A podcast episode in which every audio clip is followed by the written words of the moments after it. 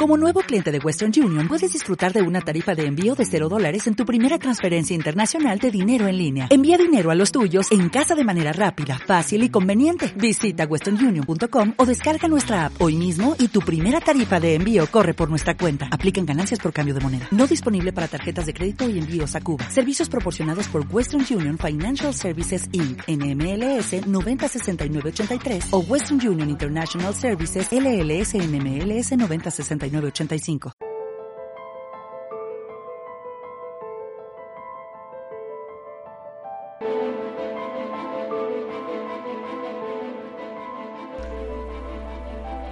Bienvenidos a Clave 45.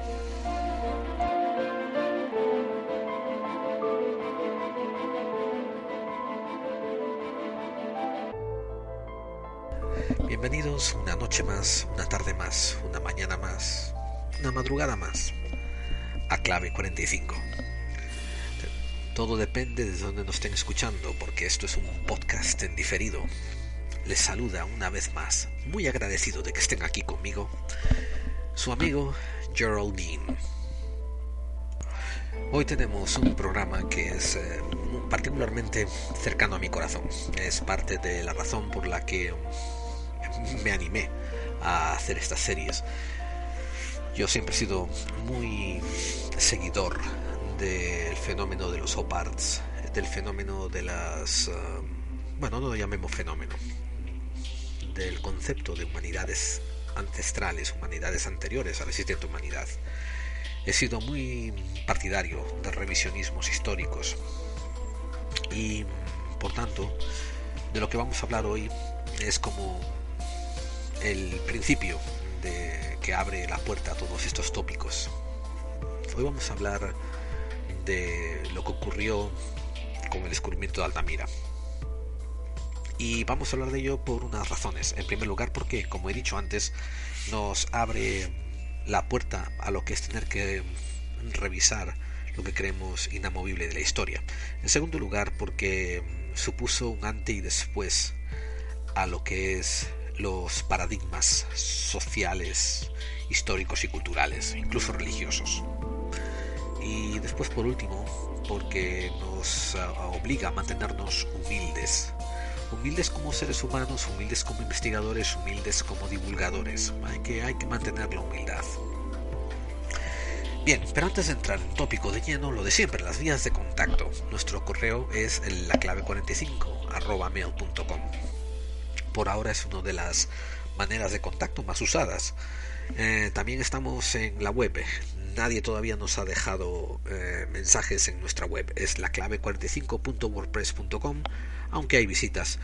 Recuerden que eh, si quieren mirar algo referente a los podcasts que están escuchando, nuestra web va a ser siempre una de las mejores materiales de referencia porque ahí vamos a intentar transcribir o poner fuentes documentar lo más posible en nuestra web todo lo que estamos hablando en el podcast. También estamos en YouTube. Eh, nos pueden encontrar por podclave45 gmail.com. Eso también se transfiere a Google Plus. Estamos por Twitter en eh, arroba la clave 45 y en Facebook también tenemos páginas de Facebook y algún que otro mensaje nos llega también por ahí y búsquenos por clave 45. Y bien, como decíamos, este es un tema que, que yo que es muy muy allegado a mi corazón. En primer lugar porque es uno de los temas más importantes de la historia cultural moderna. Y en segundo lugar porque es un tema de tragicomedia, o casi tenemos que decir tragedia, si no fuera porque los causantes de tragedia son tan payasos que rayan la comedia. Eh, me estoy refiriendo a lo acaecido con el descubrimiento de las cuevas de Altamira y con su descubridor. Teniendo en cuenta que llevamos ya, vamos a ver, 11 programas, 12 programas, y más o menos se traduce ya en, en tres meses de programación continua, eh, capeando baja de, personal, eh, reducirnos de 3 a 1 eh, capeando también el, sistema de producción, que es no existente, yo solo aquí montando el programita. Em, y resfriados, que pues no sé cómo es, pero uff, en estos tres meses dos, dos gravísimos, dos muy fuertes. Pues eh, teníamos que llegar a un, a un impasse, a un, a un cruce de caminos, a un punto muy importante en la carretera, en, este nuestro trayecto. Ese punto es eh, el empezar a abrir la temática sobre humanidades ancestrales, sobre el revisionismo en la historia y, y empezar a tocar, mojarnos en temas como por ejemplo Atlántida, como por ejemplo incongruencias dentro de la continuidad genética, como por ejemplo el eslabón perdido dentro de la humanidad, como por ejemplo también cosas que no atinan dentro de la estrata arqueológica, eh, fechas que no se ponen de acuerdo, eh, que son desconcertantes, o parts, eh, porque ahí donde lo vemos, dentro de que las conspiraciones existen y que hay cosas que nos afectan el vivir de cada día, política, economía, etcétera, hay mucha gente que sospecha y yo empiezo a estar entre ellos, no me declaro 100% adepto a este tipo de pensamiento, pero empiezo a estar entre ellos, que los que de verdad están en la cima, en el poder, los verdaderos, verdaderos mandamases, no estos políticos que se quedan jugando a presidente, sino los que están por encima de ellos. Eh, al final de cuentas saben algo que les es fácil ocultarnos al resto de nosotros. La ignorancia es uno de los eh, mejores eh, órganos para manipular y es muy posible de que, de que haya una conspiración o al menos un esfuerzo concertado por enforzar el, la ortodoxia, el oficialismo, eh, de una manera incluso en momentos en que no tiene sentido. Eh, en futuros programas vamos a empezar ya a hablar sobre las incongruencias dentro de las edades, las pirámides, eh, los las cronologías de los de las primeras primeras dinastías o las o, las cronologías predinásticas y sobre todo por ejemplo la, la edad de la esfinge basada en erosión erosión de agua. Un ejemplo no bueno, pues eh, me parece que para entrar en esos temas, qué mejor introductorio que rendirle el homenaje apropiado a un héroe español, Marcelino Sanz de Sautuola, que descubrió eh, las primeras eh, pintadas, la primera manifestación artística del hombre prehistórico y lo trajo al público y lo hizo abierto y se lo dio se lo mostró al mundo. Y el mundo no solo se rió de él, se ridiculizó, lo ridiculizó a un extremo impensable. Y, y es posible que tuviera una gran influencia en su muerte final y, eh, y, quedó sumido en no solo en el anonimato, en el ridículo durante muchas décadas, hasta que la verdad se imperó por sí misma y entonces, oh, hubo un par de, de, de intentos a remendar la situación y, y desdecir lo dicho. Por tanto, estoy muy orgulloso de eso, de abrir la puerta a humanidades ancestrales, a revisionismos de las cátedras y de los organismos oficiales, tener que obligarlos a revisar todo lo que nos ponen como como oficial con este hombre santanderino, este héroe español, eh, Marcelino Sanz de. Y vamos a pasar directamente a esta historia.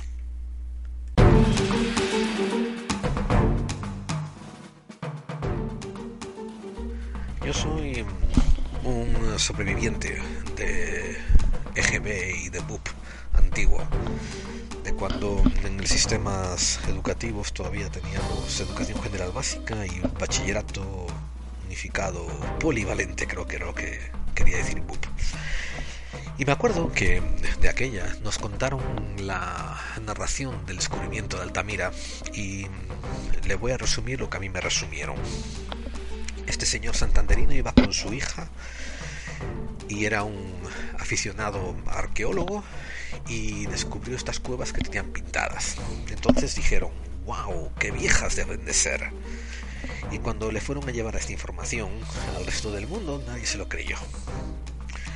Y entonces pasaron años y años y años y empezaron a aparecer más cuevas que dieron justificación a lo que este señor decía, de que la humanidad era más vieja de lo que la gente pensaba, que la gente, que los antiguos humanos habían estado pintando cuevas más tiempo de lo que la gente creía. Y fíjense tú, tú, tenían razón. Así que como recompensa, aunque este señor ya llevaba años muerto, como recompensa lo reconocieron en los libros como el descubridor de Altamira. Así me lo contaron, así se lo cuento. Yo quiero dejar constancia que ni siquiera haciéndole justicia le hicieron justicia al descubridor de Altamira. Dicen que el demonio está en los detalles y en lo del descubrimiento de Altamira hay miles de detalles que la gente se deja atrás y, y vamos, yo creo que son los más importantes y sin embargo casi los dejan sin tocar. Ergo, aquí viene este podcast, dar unas cuantas claves acerca de lo que la gente no recaba tanto. Sí les quiero dejar constancia de que cuando empecé a grabar este podcast me enteré al poquito de que una, una semana o dos iban a emitir, iban a estrenar una película sobre el descubrimiento de Altamira. Eh, quiero que sepan de que cuando grabé el podcast aún faltaban como dos semanas. Y como al día anterior de yo grabar ya el podcast, llevaba como una semana escribiéndolo, pues fue cuando me enteré de esto. Así que si todo coincide bien, pues tendrán la película como apoyo audiovisual para mirarla. Yo no tendré ni idea, ni la más repajolera idea, de si la película está bien, si la película está mal, si vale la pena, si sí o si no, no tengo ni idea. Yo ni siquiera sé si se alinea con la temática de este podcast. Eh, también, como complemento auditivo, estoy seguro de que podrán buscar por el famoso programa Milenio 3 o Cuarto Milenio, tanto en Evox como en otras fuentes, para encontrarse con con estos soliloquios que se hace Iker Jiménez, ¿no? Sobre su experiencia en la caverna, esto de entrar y salir, lo de la comparación con la vagina, etcétera, etcétera. Que honestamente es muy interesante, eh, está muy bien y sí tiene algo que ver con lo que voy a comentar, pero no tanto tampoco. Las claves de las que tenemos que empezar a hablar, pues bueno, vamos a dar al César lo que es de César. Empecemos a hablar por el descubridor en sí. Marcelino Sanz de Sautuola. Era un historiador y más bien un prehistoriador y también un arqueólogo. Nacido en 1831, eh, Marcelino Sanz de Sautuola era un, arqueologista amateur y era un arqueologista amateur, casi de casi de obligación, porque la arqueología casi ni existía. Permítame contribuir a una de las claves más importantes aquí sobre sobre Altamira y su descubridor, que es el contexto social.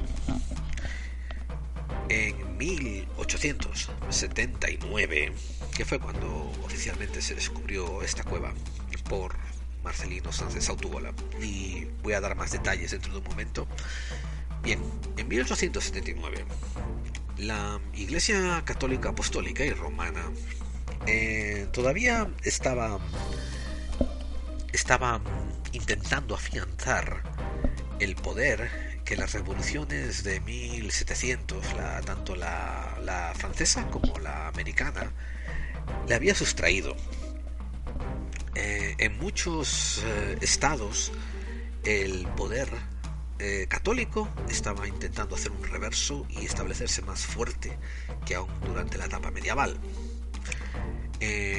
también las teorías de la evolución estaban comenzando a ser públicas de dominio público.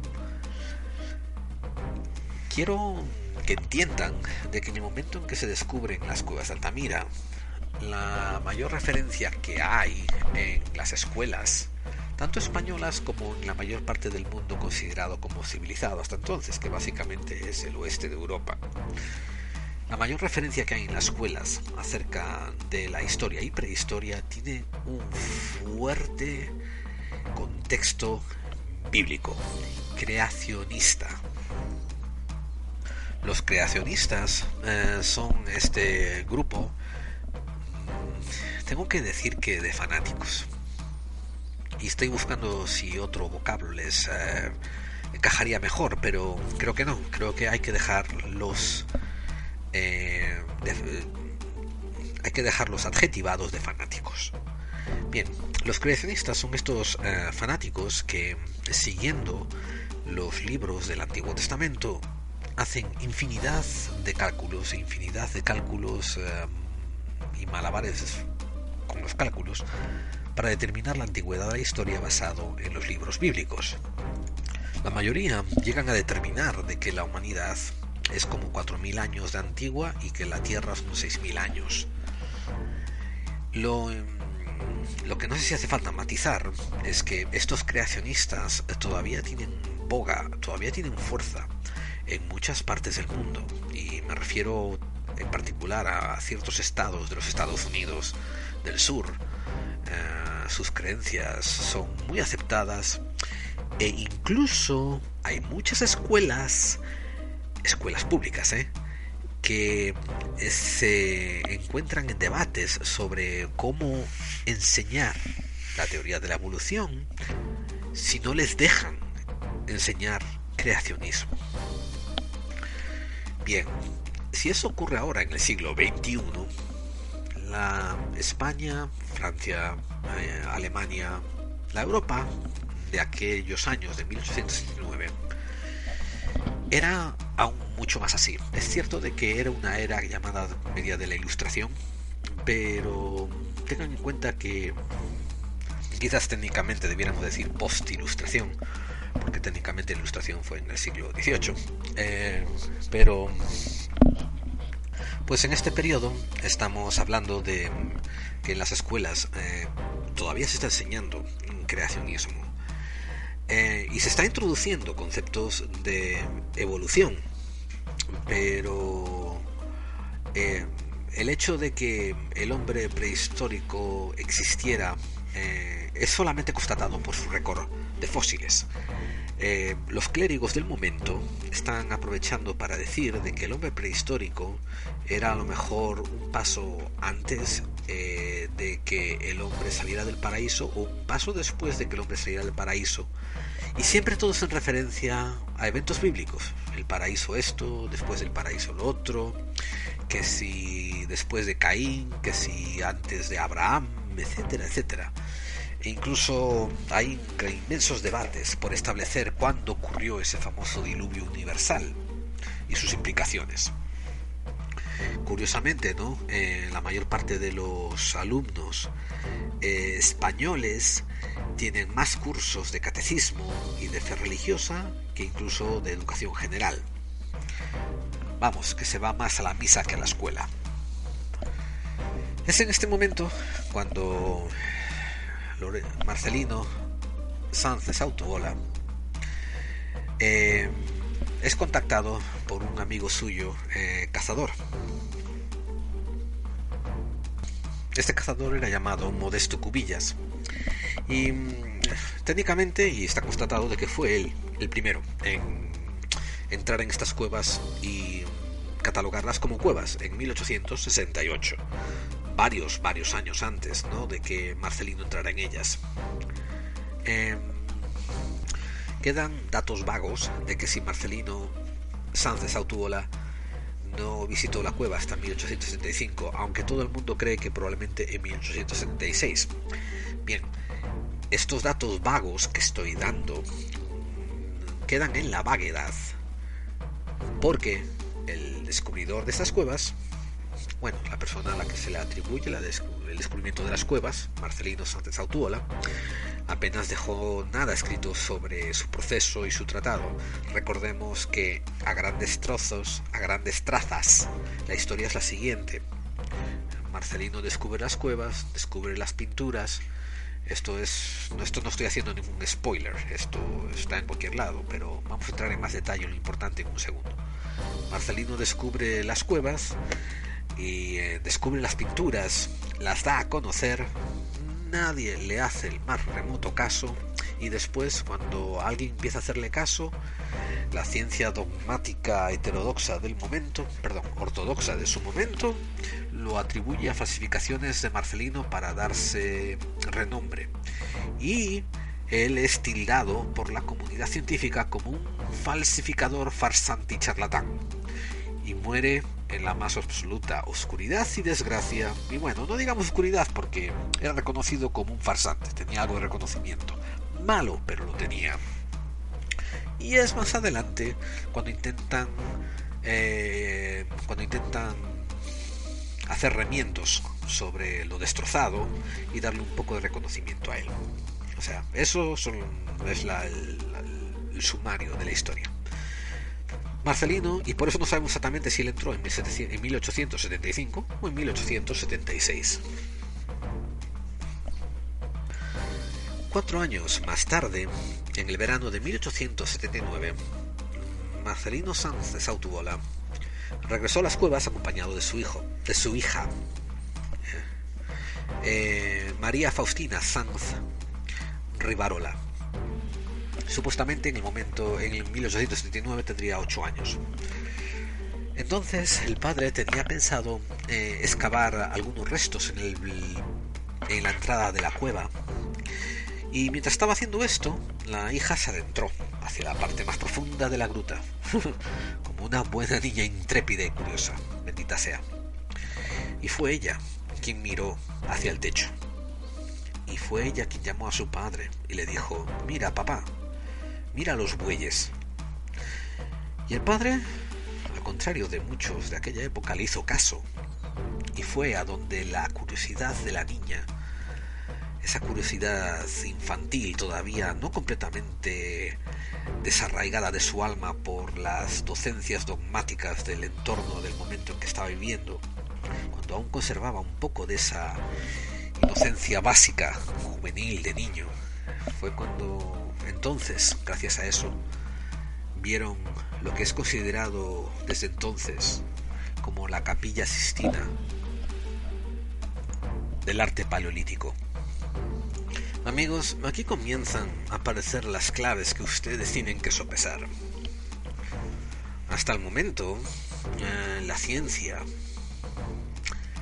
la ciencia, la cátedra, las universidades, están como bueno, estaban, como están ahora todavía, regidas por ciertos profesores a los que le interesa mantener ese título, esa cátedra, ese estipendio, esa paga, ese reconocimiento. Y según ellos, les ha costado mucho llegar ahí, eh, no lo dudo. Pero el hecho de que haya sudado mucho quiere decir que hayas sudado por razones apropiadas. El hecho de que te hayas esforzado mucho no quiere decir que te hayas esforzado por crear algo. El hecho de que te hayas cansado mucho no quiere decir que te hayas cansado consiguiendo hacer algo bueno. Esfuerzo en sí no quiere decir resultado positivo. Eso es una temática completamente diferente. Em, aquí cuando Marcelino Sánchez Autuola pone en conocimiento este inmenso descubrimiento, él entiende bastante bien lo que supone y lo que implica. Y aquí es donde tenemos que darle mérito. Este hombre no era un pastorcillo que descubre estas cuevas y no sabe la que le va a caer encima. Él es un hombre profeso, docto, instruido, en su ambiente del momento. Y él sabe cómo se las gasta el ambiente académico.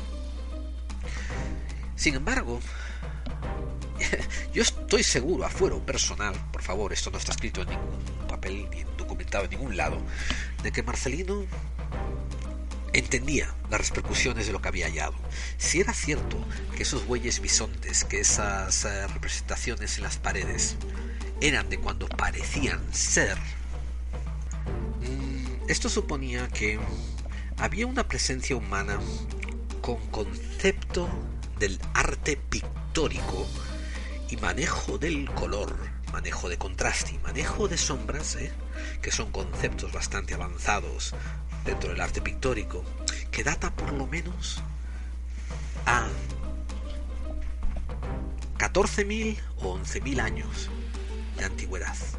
Perdón, perdón, esto es fallo mío, que data a 14.000 años antes de Cristo, que por lo tanto supone 16.000 años de antigüedad.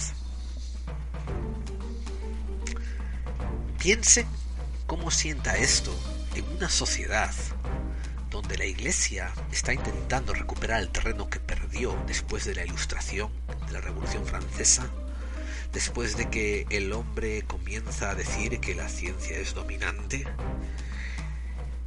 y ellos están intentando establecer que la Biblia es la base de todo lo necesario por conocer. Y la Biblia dice que el hombre tiene 4.000 años. Y aquí aparecen estas cuevas, donde todos los inicios científicos indican 16.000 años de antigüedad. Piensen por un segundo también en la cantidad de libros que están adornando bibliotecas muy doctas, y no solo bibliotecas, ¿eh? perdón, no solo librerías, sino también bibliotecas públicas, bibliotecas de universidades escritas por uh, doctores en eh, ciencias humanas, en la naciente antropología, en la naciente arqueología, que se alinean con el status quo, donde un obispo de un lugar recomienda para una cátedra al profesor de humanidades de otra universidad y ahí acaba ese hombre en ese puesto tan codiciado y acaba publicando un libro, poniéndose también codo a codo con lo que está pidiéndole el obispo, que es decir, de que basado en el diluvio universal y las fechas de cuando Noé repobló la tierra, el hombre debe tener 4.000 años de antigüedad. Esto, en 1870 y pico, se estaba leyendo por todas partes. Esto era el status quo. Sin duda, cuando Marcelino Sanz de Sautuola introduce en los medios académicos Altamira, con pruebas, con detalles, con señales. Em, mucha gente se revuelve incómodas, tanto en sus cátedras como en sus asientos de obispado. Y se juntan esa misma noche a discutir qué ocurre si esto es cierto. Y tanto en 1870 y pico como en 1960, con el famoso Brookings Report que comisionó la NASA, referido en nuestro programa Lo que la NASA nos ocultó con la llegada del hombre a la Luna, tanto entonces como un siglo más tarde, los que están en el poder y se creen que mandan sobre nosotros, determinaron de que no estábamos preparados, nosotros, pobres corderitos y ovejitas que seguimos el rebaño a donde nos lleva el pastor, no estábamos preparados en absolutos para entender que la iglesia había metido la pata, que la Biblia no estaba en lo cierto, que estos doctos doctores, que estos eh, serios catedráticos, no tenían ni puta idea de lo que estaban diciendo, de lo que estaban escribiendo, de lo que predicaban desde sus púlpitos en las universidades. Tengan por seguro de que una de las claves de la historia de Marcelino Sanz de y de su trágico final fue que esta gente que se creían en el poder pues determinaron de que el resto de los seres humanos y contertulios y, allegados aún no estaban preparados para oír semejante noticia, de que el hombre podía haber estado 16.000 años, hace ya 16.000 años, haciendo arte pictórico en las cuevas en las que estaba viviendo a lo mejor. Bien amigos y oyentes, pues Marcelino Sanz de Sautuola descubre las primeras pinturas en el verano de 1879 con su hija María. Y no publica nada y por el momento. Al año siguiente, después de pasarse un año entero estudiando su descubrimiento, publica en 1980 el primer y por lo que sabemos único libro sobre el tema de Altamira, titulado Breves apuntes sobre algunos objetos prehistóricos de la provincia de Santander. Él eh, le mostró su tesis al catedrático de Geología de la Universidad de Madrid, el señor Juan Vilanova, y le enseñó reproducciones gráficas de las pinturas y el estudio que había hecho él sobre el origen prehistórico de estas pinturas. Y Juan de Vilanova, hay que darle crédito, ah, se puso de su lado y profesó como suya la creencia de Marcelino Sánchez Autuola de que estas eran de origen prehistórico y altamente prehistórico. Vamos a decir de que iban muchísimo más allá de lo que eran los 4.000 años que decía la iglesia. Bien, ahora es cuando empieza el gran calvario para Marcelino Sánchez Autubola. Pese a todo, eh, pese al apoyo de Juan Vilanova, los estudiosos franceses eh, Mortillet, Harlé y sobre todo, sobre todo, Emile Cartailac se opusieron fervientemente, energéticamente, a sus descubrimientos y a sus teorías. Ahora, entiendan por favor que Marcelino Sánchez Autuola no es un divulgador.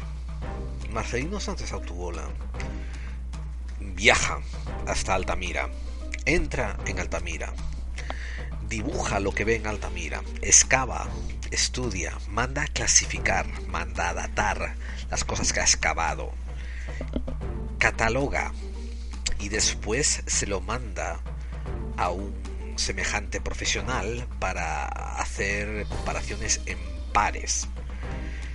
Marcelino Sánchez Autuola no era un tipo sentado en un sofá abriendo un canal de YouTube con una cámara diciendo que los Anunnakis habían ah, tomado el poder y habían impuesto a los Illuminatis sobre el mundo y están intentando llegar al control mundial. Marcelino Sánchez Autuola era un hombre que publicó un libro con sus descubrimientos y se lo mandó a sus semejantes. Marcelino Sánchez Autuola no era un tipo con una cámara, también que abre un canal de YouTube y se pone a decir que los presidentes actuales son masónicos reptilianos. Marcelino Sánchez Autuola era un visionario, pero a diferencia de los que hoy en día en el mundo del misterio se llaman visionarios, él se preocupó de documentar, probar, verificar su visión. Por desgracia, recuerden siempre de que hoy en el mundo del misterio es muy parecido, muy homólogo a lo que estaba ocurriendo en 1800 con la incipiente arqueología y antropología. En aquellos momentos, esas ciencias ni siquiera eran ciencias, eran en el mundo del misterio de aquel entonces. Pero Marcelino Sánchez Autubola no está interesado en que le piquen en likes, en que le retuiteen, en que piquen en el botón de su tienda y compren una camiseta, en otros lenguajes una remera, en otros idiomas. Eh, Marcelino Sánchez Autubola estaba interesado en la verdad Y hay otros que también se sientan en el sofá antes de ponerse delante de la cámara y dicen que solo están interesados en la verdad. Y es cierto, no tienen ni eh, camisetas que vender en su tienda, ni, ni monetizan los clics. Pero, por Dios, tampoco se molestan en asegurarse que lo que están diciendo sea una corroborable verdad. Es un aire caliente que les entró por el cerebro en vez de salirles por el culo como un pedo. Marcelino Sánchez Autobola es un referente para la gente que de verdad quiere encontrar la verdad a pesar de ir de contracorriente. Porque Marcelino Sánchez Autobola no empezó a diseminar panfletos diciendo que los Illuminatis estaban en contra de él, de que el nuevo orden mundial lo estaba tumbando, de que, de que el FMI estaba decimando su planeta para salirse con las suyas y así decimar la población. Marcelino Sánchez Autobola había descubierto una gran verdad. Pero fíjense ustedes, me recuerda muchísimo a el cuento de la caverna de Platón. Por si alguno todavía no lo sabe, el cuento de la caverna de Platón consiste en que hay un espacio oscuro, cavernoso, donde hay un grupo de hombres prisioneros de su nacimiento por cadenas que le sujetan el cuello y las piernas, de forma que únicamente solamente puede mirar con la vista hacia el fondo, sin poder nunca girar la cabeza. Y justo detrás de ellos se encuentra un muro con un pasillo. Detrás de ese muro hay una hoguera, y detrás de esa hoguera está la entrada a la caverna.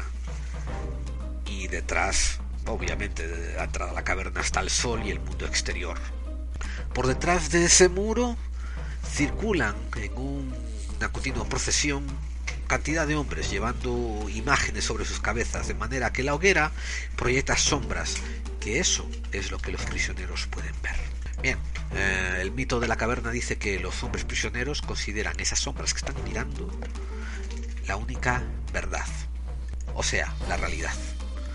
Bien, eh, la narración continúa diciendo de que si uno de estos hombres eh, prisioneros fuese liberado, eh, bueno, pues entonces este hombre, pues al ver la hoguera y ver el espacio exterior y ver la entrada a la caverna, tendría tendría por fin los ojos abiertos a una completa nueva realidad. Ahora, el cuento acaba de la siguiente forma. Si este hombre intenta entrar de nuevo a la caverna y liberar a sus antiguos compañeros y les cuenta lo que hay, estos se reirán de él. Y el cuento sigue diciendo de que si él libera a alguno de estos prisioneros, estos prisioneros probablemente se den la vuelta y lo maten. Lo maten por querer destruir lo que ellos conocen como realidad pongan el mito de la caverna de Platón en, Google y van a encontrar una infinidad de interpretaciones esotéricas. ¿A cuál más interesante? Todas muy interesantes, si no lo conocían, por favor. Les sugiero mucho de que lo piensen. Pero aquí conecto con, con Marcelino Sánchez Autuola. Él no él sí se expuso a esta muerte y él sí recibió este tipo de muerte figurativa, porque lo que predijo en su pequeña publicación, recordemos su nombre, breves apuntes sobre algunos objetos prehistóricos de la provincia de Santander, era que la historia de la humanidad era más antigua de lo que decían los textos contemporáneos por muchos miles de años.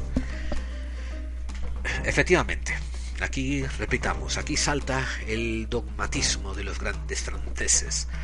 Mortilet, Harlé y Cartailac empezaron una inmensa campaña muy activa de envenenar la opinión pública en contra de él. Ni el afán de Sautuola por defenderse, ni tampoco la ardiente defensa de su amigo, señor Juan Vilanova en el Congreso Internacional de Antropología y Arqueología, celebrado en Lisboa en 1980, consiguieron detener esta sarta de mentiras expuestas contra él. 1880 es un año de y bajas. Los franceses ya se le han puesto en contra. Y vamos, lo que dicen los franceses van a misa. Pero un reputado humanística y político liberal sevillano, Miguel Rodríguez Ferrer, publicó un artículo eh, en la revista, una revista muy preciosa de su momento, llamada La Ilustración Española y Americana, avalando la autenticidad de las pinturas y resaltando su inmenso valor.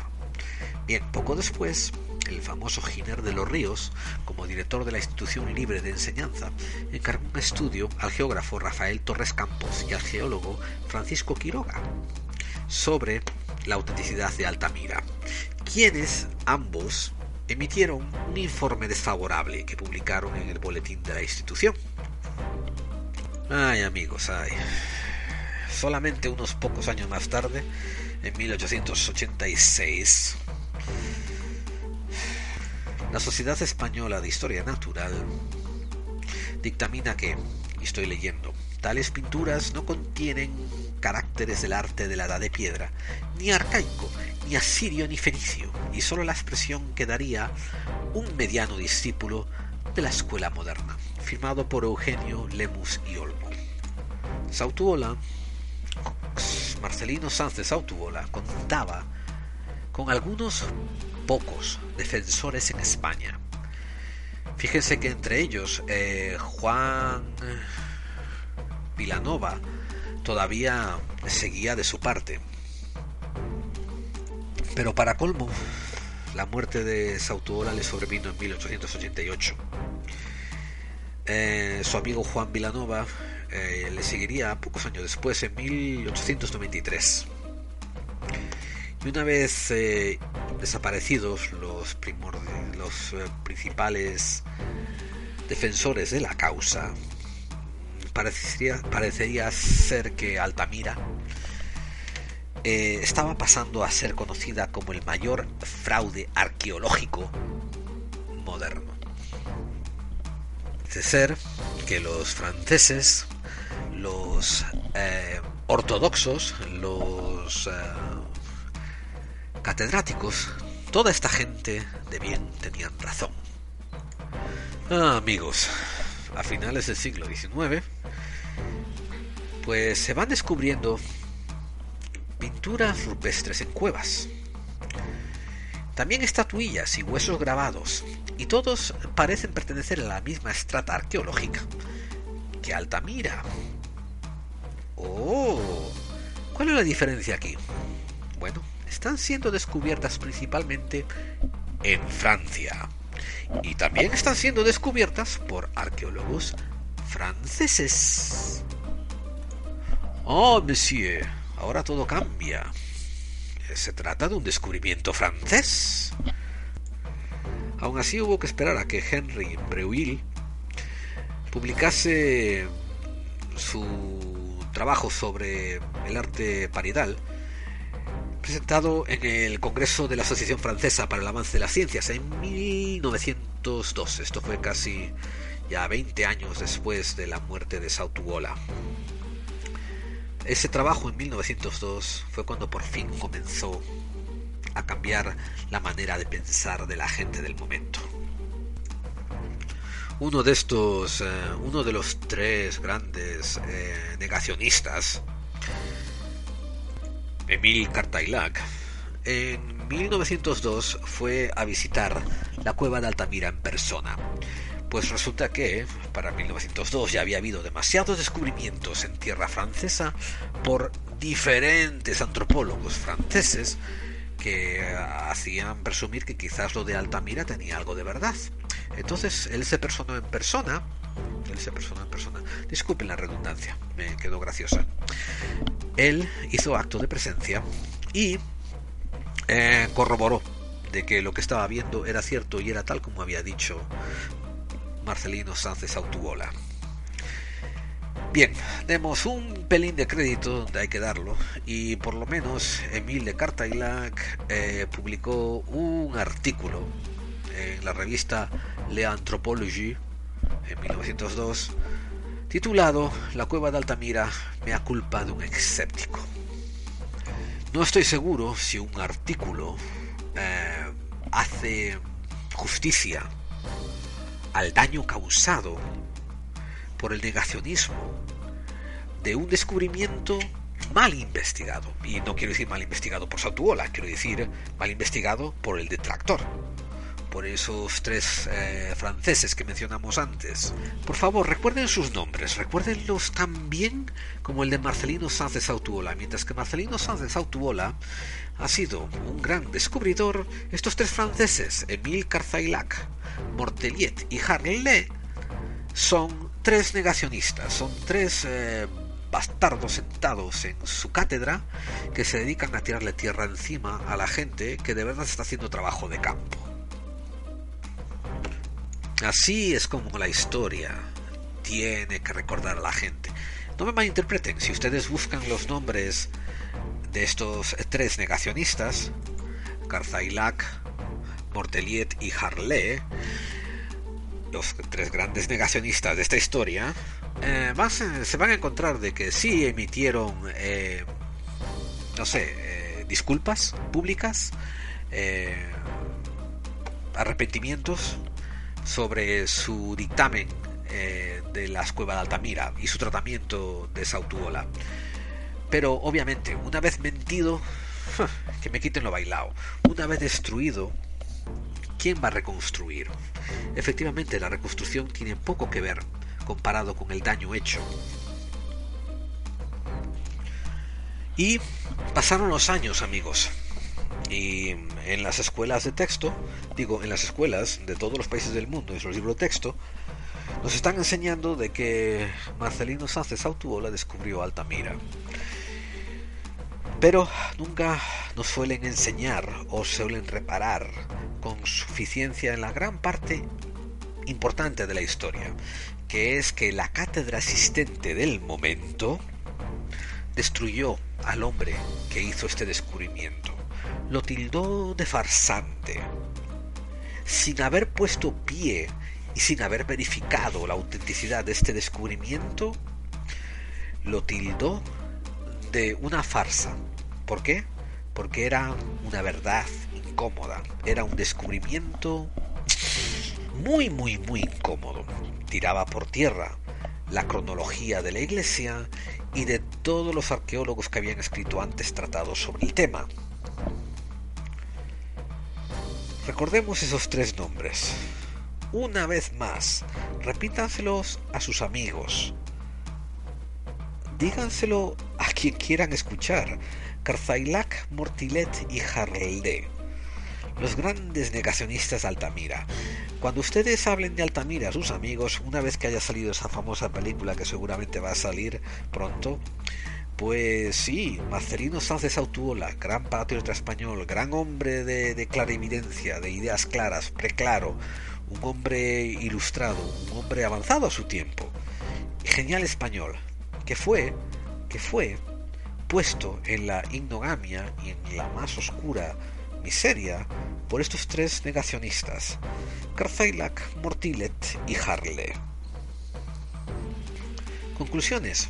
Amigos, se aceptó los eh, supuestos, se aceptó las teorías de Marcelino Sánchez Autuola y el mundo sigue en pie. Eh, si alguna vez se juntaron en cónclave algunas de estas fuerzas secretas que dijeron que no estamos preparados para escuchar la verdad, pues fallaron, porque continúa el mundo. Esto, la gente sigue yendo a misa. Llega Semana Santa y yo veo unos tipos de Ku Clan por ahí salir por las calles de España, eh, todos puestos de blanco, a llevar cruces encima. Y vamos, poco ha cambiado. Eh, así que no sé qué decirles. Me refiero, mantengamos los ojos abiertos, mantengamos los oídos puestos en el suelo, para escuchar cuando se acercan los peligros. Pero así es la historia. Pónganla en paralelo con lo que les conté, con lo de con lo de la caverna de Platón. A veces el querer buscar la verdad nos va a costar. Y Platón lo dice, si uno regresa para impartir la verdad a la gente que no está preparada para verla, probablemente le den muerte. Es posible que este mito de la caverna de Platón sí sea una constante referente en la mente de los que están en el poder y quieren mantener las cosas como están. Ellos en el poder, nosotros dándoles el poder. Y por tanto, a veces puede que incluso nos miren como humanos, pero no quieran que salgamos de nuestro profundo ignorancia. Quizás por eso se produjo el resultado de Altamira, o quizás no, quizás es simplemente que España de aquella era parecida a la España de hoy, lo, el culo del mundo de Europa, y Francia era un poco mejor de aquella de lo que ahora es considerada, eh, pero bueno, eh, tenía el poder de decidir a quiénes darle importancia y a quiénes no. Quizás sea eso todo. De todas formas, lo que les, les, sugiero es que cuando oigan historia, no historias, sino cuando oigan historia, em, acuérdense de la parte negativa, de la parte oficialista, acuérdense de los conspiradores, acuérdense también del nombre de los malos de la película, para que una vez que hayan aprendido la historia, no corran así el peligro de repetirla.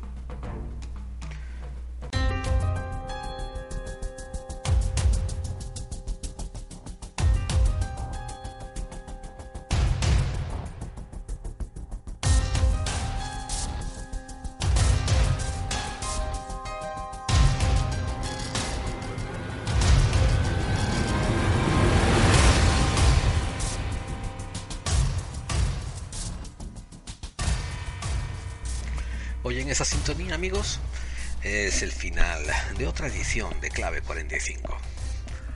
Em, esta edición de Clave 45 dedicada al descubrimiento de Altamira tiene que ver con el inicio de tópicos sobre humanidades ancestrales y anteriores.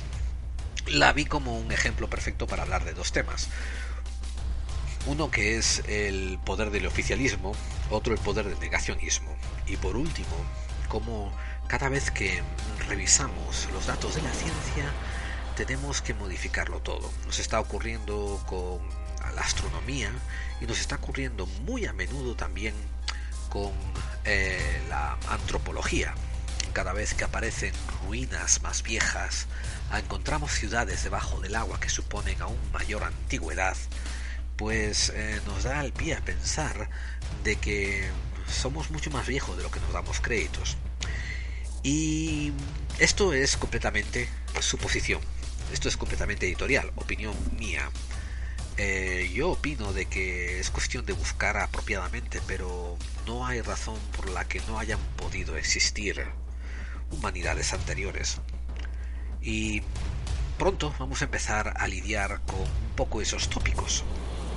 Vamos a hablar sobre sobre humanidades anteriores también y cómo encajar leyendas antiguas con ciencia y con descubrimientos modernos. Eh, siempre, desde, desde pequeño, desde hace ya muchas décadas, fui un gran devoto de Marcelino Sánchez Autuola. Después vino Mica Jiménez eh, en su programa Milenio 3 y Cuarto Milenio y le dio su merecido relevancia, le dio su merecido honor. Eh, yo por eso le estoy muy agradecido a, Iker y a su equipo. Eh, pero antes de que saliera la película quería poner este podcast para que después no pensaran que venía yo de, de segundón. Porque ya te digo, esto estaba grabado desde hacía un tiempo. Y, eso, eh, me hacía falta ponerlo ahí antes de que, se empezasen a llenar las búsquedas. Eh, vamos a dar las llaves de contacto y despedirnos. Eh, nuestro correo electrónico es laclave45.mail.com. Nuestra web es laclave45.wordpress.com. Nuestro Google Plus y YouTube es podclave45.gmail.com. Nos puedes encontrar por Twitter en arroba laclave45 y también tenemos página de Facebook, clave45. Eh, estamos un poco apretados de tiempo, así que ya vamos a dejarlo aquí pronto, en muy pronto, la siguiente semana, eh, volveremos con conspiración pura y dura. Vamos a hablar sobre cómo se planeó la implementación de la Reserva Federal Americana, que va a ser una historia de conspiración total sobre la isla Jekyll. Y después van a seguir otro monográfico sobre la votación del Banco Central en el Congreso, que es otra conspiración también tremenda. Y después pasaremos un poco a lo que decía de humanidades ya anteriores. Por ejemplo, hablaremos de los eh, dioses que vinieron del espacio en otras culturas eh, y también sobre, por ejemplo, el concepto de la tierra hueca y algunos estudios que se hicieron sobre ello y etcétera, etcétera. Vamos a seguir añadiendo temas interesantes, interesantes en lo que nos queda de esta larga temporada. Eh, creo que esta temporada va a contar de 33 episodios. No estoy 100% seguro todavía, pero creo que va a ser así. Eh, y eso, nada más amigos. Eh, hasta aquí clave 45. como estoy solo en el estudio, no va a haber ningún agradecimiento de esos que ponemos al final. Y por favor, déjenos saber qué les ha parecido el programa, mándenos algo por las vías de contacto, incluso aunque nos dejen algo escrito en YouTube, pues será muy de agradecer. Y por favor, sintonícenos la próxima semana. Esperamos oír de ustedes. Me saluda Geraldine y los emplazo aquí hasta la próxima semana en Clave 45, donde las conspiraciones existen.